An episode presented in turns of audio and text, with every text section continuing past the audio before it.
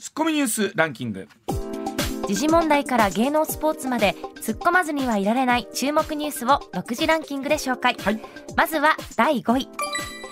日本オリンピック委員会は北京冬季五輪に臨む日本選手団の首相にスピードスケート女子の高木美帆選手、うん、騎手に同じくスピードスケート女子の郷有沙選手とノルディックスキー複合男子の渡部暁斗選手を選んだと発表しました、えー、いよいよ北京オリンピックなんですが、はい、えー、男子のスピードスケートの新浜選手と森重選手が、北海道の別海町の出身だそうなんですよね。もう今も盛り上がってますよ、別海町。はい、でしかもなんかあれでしょ前田さんの家の近くのスピードスケートリンク、うん、天然天然スピードスケートリンクがあって。そこのスケート団でずっと練習してたというか、はい、出身なんですよね。別会白鳥スケート。スケートリはい。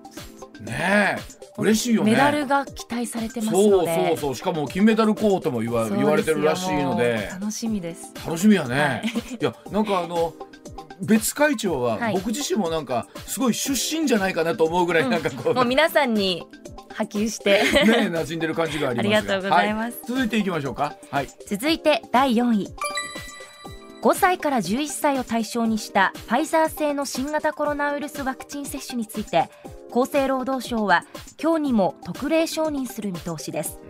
接種は3月以降に始める方針です、まあ、特にやっぱこの年代をお持ちの、えー、お父さんお母さんはあいろんな思いが終わりだと思います。でもまあ、はい、いろいろ、えー、アンケートを取ってみると、まあ、8割ぐらいのおお父さんお母さんがお子さんには打たせたいとい。う思いがあるそうなんですが、はい、一方でこれネックなのはね、はい、まあ、子供って注射嫌いでしょ。うそうですね。ね、まあ、だからそことの、まあ、差もあるそうなんですけれども、まあ、やむなしというところもあるんでしょうかね、この辺りはね、あのお父さんお母さん難しい判断かもしれません。はい、続いていきましょうか。続いて第3位。原油価格の高騰を受けてガソリンが値上がりしています。日本エネルギー経済研究所石油情報センターは19日、17日時点のレギュラーガソリンの店頭価格が1リットルあたり前週より1.9円高い168.4円だったと発表しましたツッコミ。まあそのガソリン価格の高止まりっていうのはずっとお話ありますのでこの後また石田さんに詳しくこの辺り解説してもらいたいと思います、続いていきましょう。続いて第2位はアメリカのバイデン大統領は20日ロシアの軍部隊が国境を越えてウクライナに入れば侵攻とみなすことをプーチン大統領に明確にすると表明しました、まあ、これも本当に年末からずっと動きがね、はい、どうなるのかというところなんですけれども、さあアメリカ、一体どういうふうな形で、えー、ロシアのプーチン大統領と、まあ、接していくかということなんですけれども、もちろん経済制裁というところを含めて、どこまでできるのかということなんですけれどもね、やっぱ目が離せない状況になってきましてですね。はい、続いていきましょう。続いて1位は。大阪府、兵庫県、京都府は今日21日に国に対してまん延防止等重点措置を要請する方針を示しました。政府は来週にも適用を決定する見通しです、まあ、このオミクロン株というものが流行ってきて、はい、あのもう一気なんですけれども、ね、え当初、吉村さんもですねこのまん延防止等重点措置に関してどこまでの効果があるのかという話をしてたんですけど、はい、えー、昨日もありましたが、まあ、いわゆる科学的根拠エビデンスというものがどこまであるのか正直分かってないというところもあって現実前回出た時もじゃあ感染者の方の数がぐっと抑えられたかっていうと決してそうじゃないんですよね。はい、ただ吉村さんおっしゃっているように逆にこれ以外の方法がどうなのかっていうところもあって、まあ、我々もどれぐらい効果があるのかな、まあ、一方で飲食店の皆さんにしてみるとねまた営業時間の短縮だったりとか、お酒類の提供を含めてですし、まああの予想以上に早くねいろんなものが拡大しているというのもありますから、まあ、我々自身もねどういうような形で気をつけつつまたどこまで、えー、恐れずに進んでいくのかというのが本当難しいところだなと思います。ではあコマーシャルの後石田 A さんに詳しく解説してもらいましょう。上泉雄一のエーナーではあなたのメッセージをお待ちしていますニュースについて言いたいことはもちろん暮らしの中で感じたいろんなことぜひ送ってくださいメール uwa.mbs1179.com ツイッターでは「ハッシュタグエーナー」をつけてつぶやいてください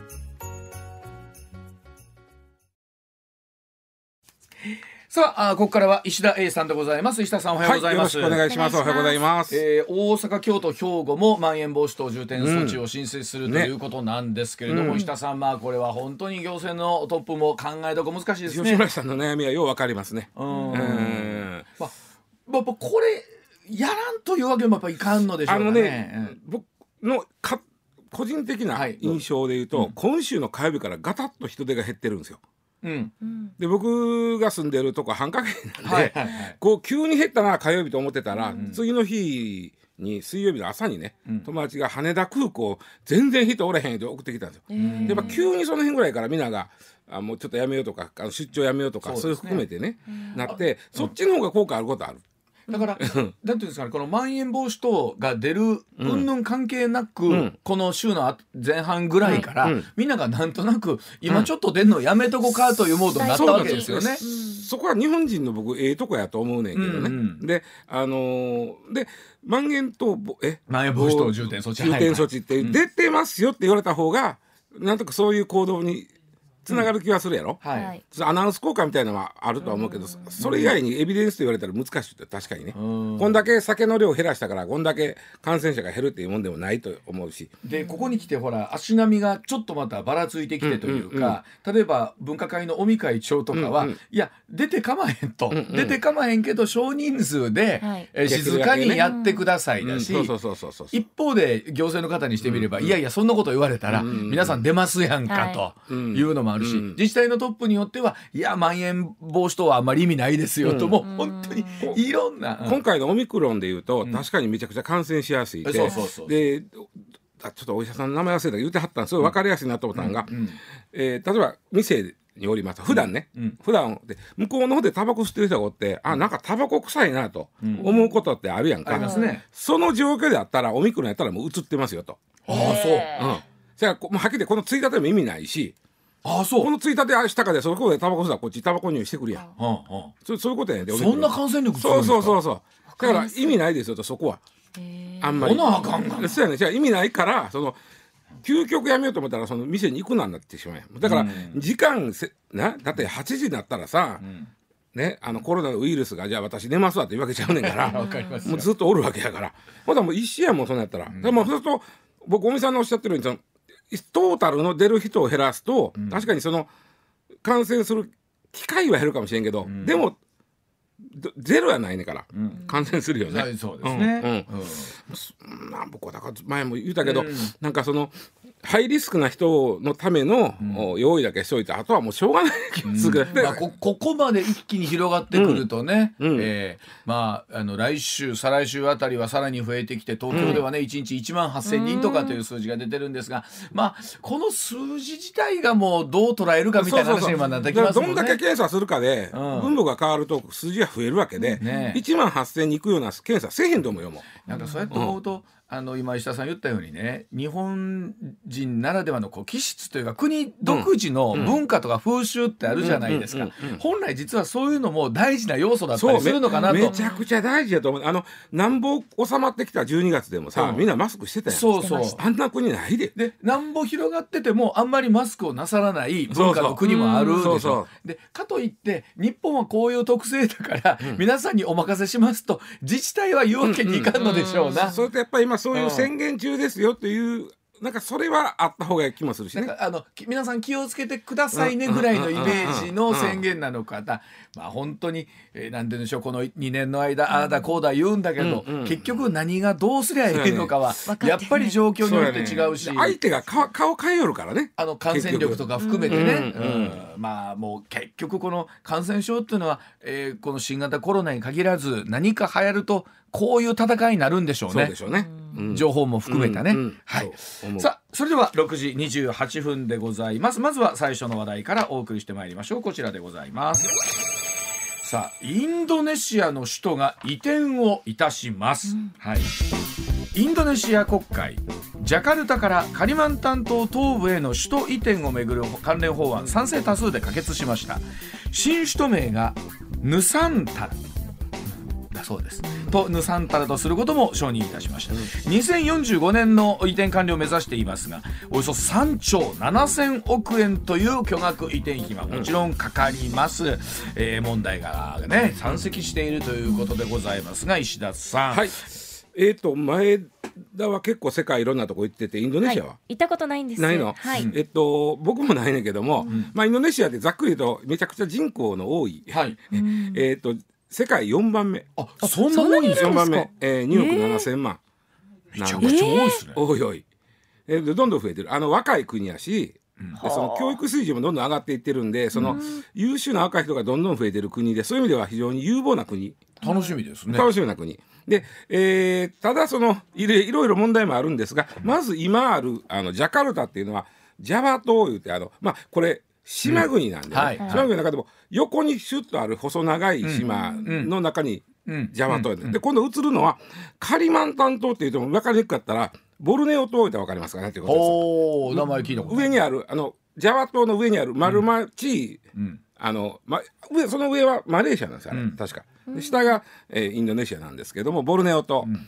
えー、そっちの方に移りますよということなんですけども、うん、結構ね計画自体は前からやってたのこれ。はい、で、えーまあ、国会で、えー、最終的にはあの法律を定めてじゃあこれから移転しましょうというのが18日やったということなんですけどね。であのまずねジャカルタがほぼジャカルタに人が住んでる。まあそうでしょうね。あの2億7千万人のうちの6割近くはジャカルタに住んでる。うんうんうん、4割がそれ以外のとこに住んでる？うん、でそのことでそのまあそれもともとここオランダが支配しとったんですよ。うんうん、その当時からジャカルタだけが人が多い反映してる。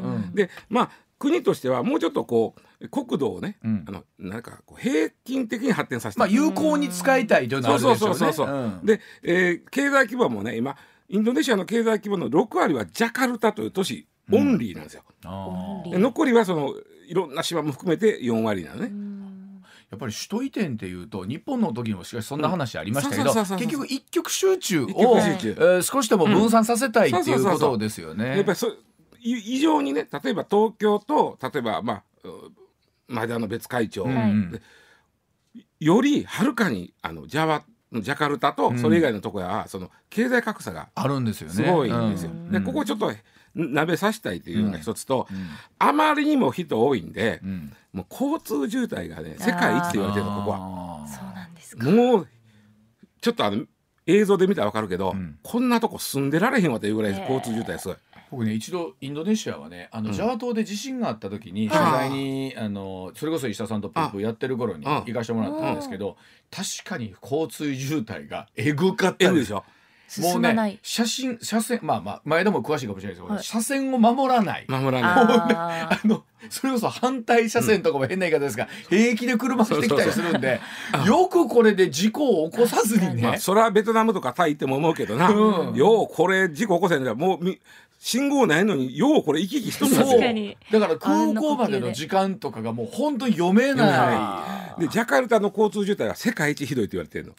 あのよかった。そりゃそうよかったというかあれそれあれじゃあれが世界じゃないと、うん、そうあれが一番ひどいらしい。ほんでよくなジャカルタに住んでる人は一生のうち10年は交通渋滞に、うん、やだ わかる。わかるわ。わかるでしょ？70歳まで生きたとしたらそのうち10年は交通渋滞の中におる。うわ年中っていうか車乗ってる間ずっとクラクションになってるイメージですね。ずっと。いや確かにそうですね。イメージできますそうそうそうそれもタイもあのベトナム一緒やねんけどももっとひどい。でで当然そうなると、そのまあ経済的損失もさることながら、大気汚染がひどいやん。ああそうです、そうなると、ほいでえー、これはちょっともうば移そうと他に。この気持ちが2つ目、で3つ目が実は一番深刻なんだけども、ジャカルタがねもう沈んでいってんのよ。土地が。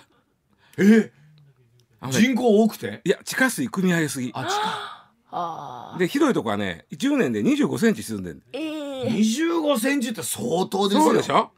そうでしょ？25センチ沈んだら家倒れるで。いや本当に、ほんであとあのまあまあよく言うそのいわゆる温暖化気候変動によるその海面上昇っていうのは同時に来てるわけまあそうです地下水汲み上げて地盤沈下したところに海面が上昇してくるから2050年っていうからあと30年ないな。28年後にはねジャカルタ北部の95%は水没するって言われてる、ほな早移らなあかんやん。そうやねそうやねそうやねだから2045年には移転完了せなあかんと。これが一番あの怖い理由なんだその3つ目が。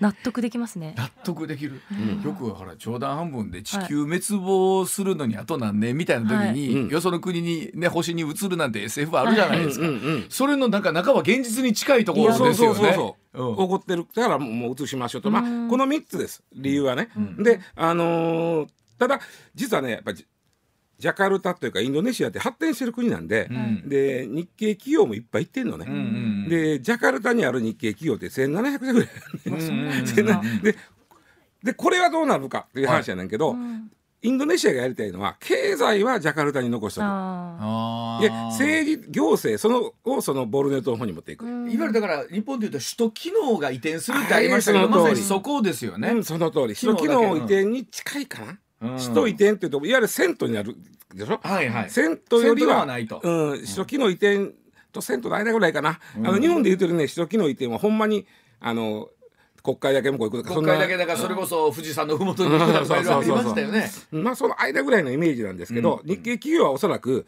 えージャカルタのまんまでええと思います。あの、沈む沈めへんちょっと置いといて、あの経済の中心地は相相変わらずジャカルタのままであるやろうと思うんでね、うん。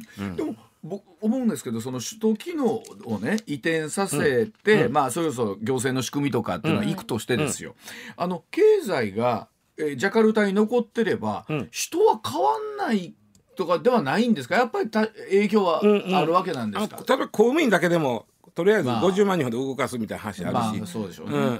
まあ公務員の方も多いですからね日で本でもそうですけど。そのボルネオ島っていうとこがものすごい密林みたいなのを開発するのよ今 今から。あだってオランウータンが住んでんねんで。お今今から開発するんですか？そうよ。オランウータンも迷だ惑やからそれなオランウータン。環境団体とかが怒ってるわけオラオラウータンどないすんねん言うて、いやほんで本当に密林を開拓すんねん今から。それはでも今の時代はちょっと逆行してますね。そこを言う人もいるね。はまあでも何か背に腹は変えられんみたいな感じなんでしょうかね。それくらいだからボルネオ島の方がもうあまりにも何も発展してへんかってか 何もないから首都機能を持っていくことでやっぱり若干そこは動き出すやん。あそうでしょうね。でもお金ないから、ん。首都機能を作るときに例えばあ日本なんかね、うん。あのお出資しませんと、うん。例えば一緒になって、はい。だって美味しい話やんそここここで。新しいそうですビジネス生まれます生まれるからね、うんうんでそういうふうな呼び込み方でやろうとしてる節はあんねんけどね、結構あれなんですね。東南アジアも、えでミャンマうん。ーも、えー首都が2006年、うん。うん。ヤンゴンからネピドーに移転した。結構ね世界中人は移転してるんですよ。じゃあ一番有名なドイツやな、うん。ボンからベルリンそうですね。ボンガベまあ、ルこれはひっついたから、うんうん。東大ドイツが一緒になったから象徴的にやった。あれ結局日本の場合の首都機能移転は結局もう立ち消えになったんでしたっけあれはもう。これはねあのーもうこれもねずーっと話があったんさ、うん。もうもうあの戦争終わってから何回も出てきてる話でね、はい。第二次戦。で、えー日本の場合はこれ人機能移転ね。本気の首都機能移転ですよね銭湯やなくてね、で、えーバブルの時に、弾ける直前ぐらいに土地がバーッと高なったやんか、はいはい。その時にこれはあの東京ではもう無理やとなって、うんうんうん。移そうとなって、あだから最初に92年に法律ができたんですよ。移しましょうという法律が。あできましたよね。うん。国会等の移転に関する法律っていうのができたのね、92年に。でそれがしばらくほったらかしになってて、で99年にじゃあ3つの候補地が選ばれたんですよ。うんうん。ね。あの栃木福島エリア、はい。あと岐阜愛知エリア。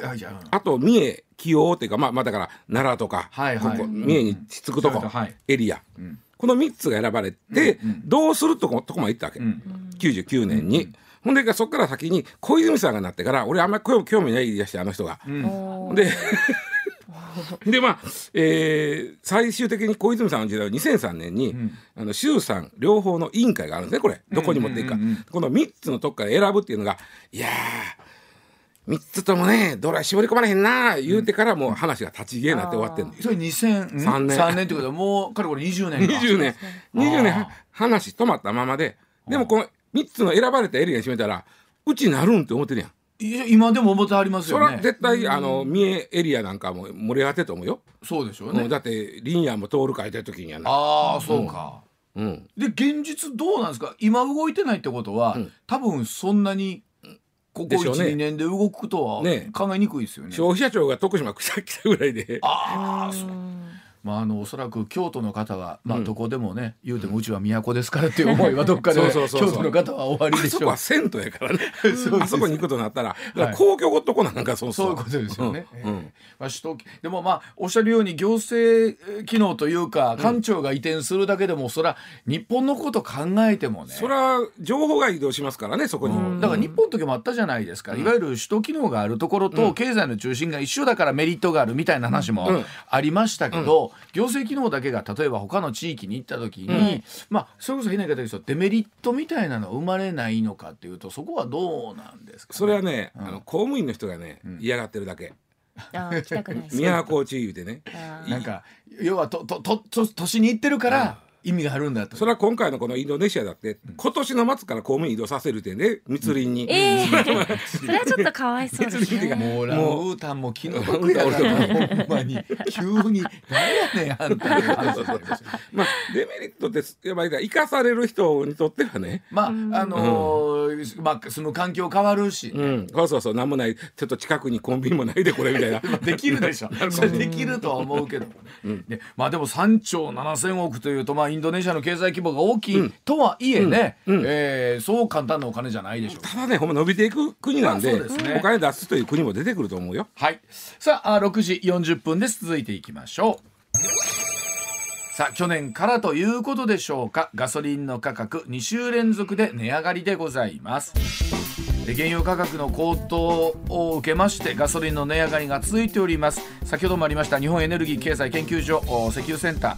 17日時点のレギュラーガソリン1リットルあたり前の週から比べまして1.9円高く168.4円だったそうでございます、えー来週にもおよそ13年ぶりに170円に達すると言われてるんですがさあそうすると政府の補助金というお話がね。前もありましたが出てきますね、これ、はい、あの補助金はあの1リットルにつき5円、最大ね、5円。これはも石油の元売り会社に出すようにはい。政府が、うん。元売り会社がどうするかは別に知らんわけです。そうですね、でそのまま元売り会社がその卸売価格にね、ん。あの原油の反映してくれるか。使ってくれたら下がるけど、元売り会社というかその小売店つまりガソリンスタンドで今もう大変なんですよ経営が。ね。だからそこに吸収されてしまう可能性もあるけど、5円いくばくかが。そうですね。どれぐらいガソリン価格にあ反映するか言ったらそんなにせえへんかもしれない。これも補助金が出たら、うん。多少なりとも下がらんことにはですね、そうそうそうそうそうあのエンドユー最終的な消費者はちょっとね。そうそうそうそうう。ん。例えば5円出て5円下がる方は違うと思うね、うん。5円出て2円下がるとかね、まあでも2円だけでも下がってくれたらいいんちゃうんかな、でこここでねちょっと不思議に思ったんが、はい。去年の暮れぐらいかな、えー国家備蓄を放出というのがあったやあろ。あありました。世界中であの強調して、うん。であれがあれいろいろ分かってきたよあの後、うん。でまずね11月25日あごめんなさい24日にアメリカがうん。日本とか中国とか、まあインド韓国イギリス、その辺と足並み揃えてさ、うん。俺たち国に蓄えてるうん。ガソリン放出しようで、うん。まあ、放出って要はあの国それぞれの国にうん。だだまあ売りましょうと、うんうん。か買わんでも持ってるやつを、うん。そしたら安なりますやろ、ということで共同放出というのをやったわけね。やりましたね。はいでこれがねなんでこんな時言ったかよう考えたら24日というのがポイントで、うん。その週の25からクリスマスあのなんちゅうのあのえっとブラックマンデー。あブラックフライデー、はいブラックフライデフライデーから始まって要はそのいろいろアメリカにとっては物の動く1か月に入るというか、まああのアメリカのダイバーゲンセール期間なんですね。その期間っていうのは。でそこはその車での移動も増えるし物の買うためにね、うんうんでなったらクリスマス休暇に入るともう移動するわけ車でみんなが、はいうんうん。その時点でガソリン高かったらね、国民の不要を買うから、ん。アメリカが言い出したことやってんこれ。なるほど。でアメリカはじゃあどれぐらい放出したか言ったら国内消費の3日分だけは出して終わり、あそんなもんやったんですか、うん。でほとんどお影響せずまあ3日分ぐらいやったらそうで3しょうね。ね。でもともとねこれあの放出するぞって言った時は、原油価格はドンと下がったんですよ。うん。ドンと下がった。うん。まあそういう人もまあそんな10円も下がってへんけど、うん。おと思って下がったのね。うん。ところがようよう見たらえ3日分？うん。アメリカで、ん。実はアメリカが一番洋さん放出してはずやねんけど、3日分？うん。なんやいうことでまた上がりだして ビューッとビューッと上がって。うん。でその後にオミクロンが出てきたんですあはいはいオミクロンが出てきたのがあー11月20これ6に出てきて。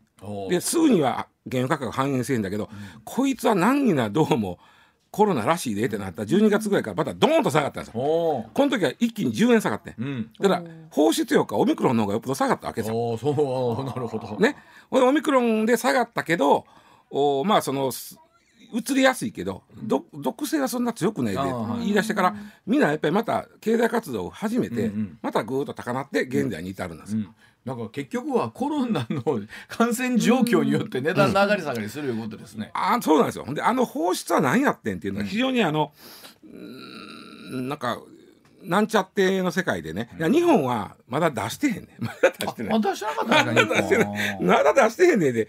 で日本ってやっぱりあかん遅いな。出したらやっぱ変わりますか？ただ日本は2日分だけうんいやそんなお話ありましたよね。出してもなかなか影響せえへんのちゃうか言うて。たった2日分で。これなんでか言うたらね、日本って国家備蓄してるのが、えー9月末時点去年のね、うえー240日分もあるんですよ。うん。まあこれはだから例えば中東で何かすごいことが起こって入ってこなくなる、はい。うんうん。ただ日本って困るやん、はい。だから備蓄しておきましょう言うて、えっと国家備蓄が145日分、で民間で備蓄してる分とか合わせると240日分。うん。あるのね、うんうん。でこれ貯めてある、うん。であとはそのそうやな災害が起きてああそうか。時も、あの例えば港が壊れてうん入れ,、入れ入れないとか、じこれ使いましょう、でそのように貯めてるいや法律があるわけ、うん。その国家備蓄法やったかな？その、えー法律があってこの法律にこういう時にこの貯めてるやつは使えますってなってるわけ、うんうんうんうん。ね、うん。そこにそのなんていうの値上がりは入ってない、はいはい。まあ趣旨から言うと結局そういうことですよね。でアメリカから言われたから、お前んとこも一緒に法ね？貯めてる分出せって言われたから、は分かりましたって、けど誰かがこれ法律読んだら出せませんでとこれ、値上がりには使えませんでと、うんうんなそこでねやっぱりこ公務員の方っていうのはなかなかあのいろいろ知恵が働く。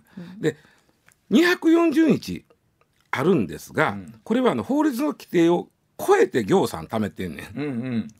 余分余分にちょっと予算余分に溜まったんね、うんでこの溜まったある石油っていうのは、あのずっと貯めておくんじゃなくてこう入れ替えな、はあまあ言ったら消費期限みたいなのがそうでしょうね。あるから、うん。味が落ちてまうし。そうそうそう で入れ替えるタイミングでうん。ちょっと多いめの分から2日間分だけ、うん。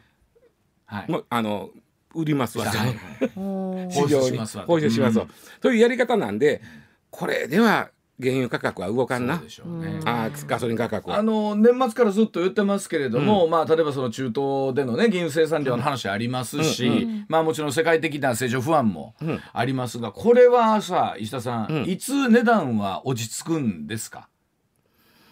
難しいね。これがね僕ちょっとしばらくコントロール落ち着けへんように思う、ね、高止まりみたいなイメージ。これ以上上がりにくいとは思うけど、うんうん。この辺ぐらいで止まってしまうんちゃうかなみたいな、う。んなん。か下がる傾向。でおっしゃってましたけれども、うん。あのえ産油国も、うん。そんな簡単にうん。この、あんたらガソリンなんかもういらん言うてんねんから。使えへん使えへんねんから、そんなんいらんでしょう言ううんて絞ってきてるわけでしょ、うんうんうんなかなか出てくるあれがないですもん。そうなんだあのあとねコロナで一時ガーンと消費が下がった時に、アメリカのシェールオイルうん。を掘ってた会社がだいぶ潰れたんです潰れてじゃあ今もっぺんお金出して、あのやりますか、うん。うん潰れた会社お金出してもう一遍一からやりますか？って言った時に、今の話だと将来これそれで必ず儲かりますみたいな話じゃないとうんねねうん。いろんなもんリンクしてるなと思うんですが今日もね新聞読んでたらその例えば、えー火力発電も含めてですけれども、いろんなこう原材料費が上がってて、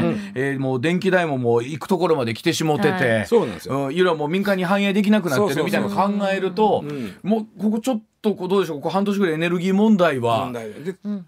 あの石油を燃やすと CO2 が出るから言って、そのか火力発電はん。あんまりやめようみたいな話になってるけど、うん。その前段で言うとね、うん、石炭で燃やす方がもっと出るわけですそうですよね。だから石炭で燃やすくらいやったら、うん。石油で燃やして火力発電した方が CO2 は少ない。少ない。うんうんで変な話石油で燃やす方が、あの地球のためやという、ま、今の段階で、はいはいはい。今の、うん、石炭より、うんうんとなると石油の需要はやっぱりどんどん上がっていく上がっていくわけですよね。上がっていくやね。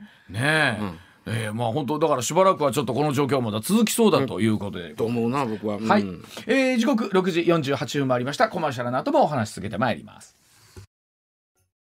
さあそれでは引き続き石田さんの深掘り解説いきましょう、続いてこちらです。さあガソリン価格の値上がりもなんのその大人気の車 ランドクルーザー注文殺到でなんと納車が4年待ちだそうでございますえトヨタ自動車2021年8月に販売開始いたしました。新型のランドクルーザー、まあ、通称ランクルですけれども、納車までになんと4年以上かかる可能性があるということだそうです。もう販売開始から予想以上に注文が殺到いたしまして、生産が追いつかないということだそうなんですが、えーさら今後の生産状況によってはさらに納車が遅れるということなんですけれども。あの昨日ほトヨタのホームページでね、えーまあ、4年程度はかかりますと。今までもね何となく言われてたけどやっぱりなんちゅうの？トヨタがみ認めたって言っておかしいけどやっぱりかかんねやと。石田さん思うんですけど、ん。4年待ったら他の車欲しなったりとか、ね、そうそうそう。しないんですかね？それといや今この車を下取りに出して思ったらこの下取りがどうなるやみたいな、ね。だから考えてみんな4年後いうことはさね北京オリンピック終わって次のオリンピックやで。そうですよ、うん。もう石田さんそれぞれ私ともね、うん。生きてるかどうか分かりませんよいやほんまほ本んま、うん。ほんまほんま。ほんまに。どうなってるかでもそれぐらい人気あるんでね。でこのランクルっていうのはまあ皆さん街中で見かけることもあるとは思いますけども、うん。えっ、とぼ弊社もですね、えーはい。昔今もそうかな。報道の車種やったんですね。あまあのなんですか強い車なんですよね。であの、うん。タフなんで、うん。えー例えばまあそういうあ道都の悪いところとか。都会やないとこでもね、うんうん。四駆やしどんどん行けるしあと荷物もいっぱい積めるしそうそうそうで乗っててもね楽なんですよ。あのそれこそねランドクルーザーってほら、うん。なんか都市伝説であまりにも盗難とかが多くてそうやん。なんか保険に入るのにバカ高いかがお願い今でともかでちなみにあの、まあ、7月あごめんなさい8月か、ね、モデルチェンジ発表したんでこれ14年ぶりやね。14年間も モデルチェンジあフルモデル前のも人気だったってことか。そうそうそうあマイナーはマイナーチェンジはしてた。フルモデルチェンジは14年してなかった。よ、ん。でそもそもがこれで半分は中東で売れてます。あの海外での人気がすごいんでしょこれ。で砂漠の中東。そうそううん。で残りはねロシアとオーストラリアあの正直道悪そうな感じがありでますもんね。広いやろ。あ広い。でタフな車になったら走られへんような道が多いじゃないですか。でそれが、まあえっとロシアオーストラリアが4割、中東が5割、残り1割が日本なんですよ。これあの半導体不足は関係ないんですか？あのね半導体不足だけやない半導体不足やってんけど今いろんなもんが足らんらしいでいろんなもんが足らんからまあそもそも発表した段階でね、ん。これ、まあ、人気出るやろうなと思ったから、えー、1年待ちぐらいはなってもらいますよねって話だったの、まあ、半導体不足も含めて、そしたら注文が殺到しすぎて今4年ないし5年待ちになっとんだけど あのそもそもねそんなにむちゃくちゃ売れるくまあええ値段しますしね、だってえっと510万から一番安い800万。うん、500から800でしょ、うん。そんなそんなもん。おいそれと。おいそうです。えっとちょっと上っちゃうんだけど決してその燃費のいい車ではないんで。まあそうでですよね。でエンジンでかいからね。あでもこのタイプにしたら燃費はいいんでしょうけどね。いいよいいよいいけこどそのよう最近ね街中走って十何キロとかそんなんではないからね、うんまあ普段使いの感じではないでしょうから。ちゃうねんちゃうねん。ほいであのーまあなんとかコインパーキング入ると思うけど。まあまこれはね運転の技術いりそうな気するな、うん。僕車車の時ちょっとねあのシャンドル持たしてもだけど、まあ、まあ楽しいことは楽しいでかいしね、まあでねね。そんなに売れる売れる車でもないからそのえラインがね限られてるんです生産ラインが。はい、じゃあまたあの時報の後もう少しお伝えしていきます。その、えー生産ラインが？大体年間うん。30万台ぐらいで作ってたんね、うん。ででこんだけ人気になったらちょっとは増やすかもしれんけど、はいはいはいではい。増やしてこの人気がずーっと未来英語続くんならそのラインでええけど、はい。例えば30万を50万にした時に、うん。落ち着いた時にさじゃあ生産ライン減らさなあかんのそうでかなるよね。それ考えるとそんなに一気に増やされへんなっていうのがあって、ん。でまあうんやっぱり待っておらなあかんのかみたいになってるんですが、うんうんあのね発売前からねもう予約オーダーが殺到したんですが、うんうん。えーちょっとねあの今の今の時代特有のがあってあのいわゆるもう人気出るの分かってる、うん。で海外でめちゃくちゃ高く売れるの分かってる、うんうんうん。買った値段より高く売れる、うんうんそうだいわゆる転売屋さんがねああ時代ですね。時代やろ？時代なんですね。しかもああいう人はあのんなんていうかな里いですからあここがもうここは儲かったらさっと注文に入って。ね、今だったらすぐ納車できるランドクルーザーありますよ。って話ですよね。今やったらまだ1年待ちぐらいやから最初の頃ね、うん。申し込んどいてうん。でそしたら絶対45年待ちになるから、ん。ほんだらもうタコ売れるわんででも最初から呼んでる人間がおるわけああそうでしょうねあとねあのこの車はね遊び心もあって、うん。カスタマイズするカスタマイズショップもあるんですよ。でそこがまあこうなるとまでは思ってへんかもしれんけどやっぱりこう人気出るやろうなと思ったから、大量にカスタマイズするためにい仕入れて、でお客さんのお要望を聞いてカスタマイズして何百万か上乗せして売るわけね。はいはいはでこれは転売屋さんよりはあの普通のごまあ、商売そうまあそうですよね。あのエルグランドとかっていう、うん。結構中、内装が広いね、うん。ワンボックスタイプの車もそうでしょうん。あれなんかもうシートを革張りにするとか、うん。なんかツーシートにするとか結構そのカスタマイズをする楽しみがあるとか言いますよね。そうそうそう。うん。うんだからねあとはあの、まあ、そういうカスタマイズ好きな人が欲しかった、えっとお、まあ、転売屋さんが、えー儲かるからやった。あとはね外国に人気あるでしょ。だはい。から割とねし新車登録せんでいいですよ。本体で売ってくれと、うんうんうんもうもうは持って行って外国で向こうで登録します。しますから。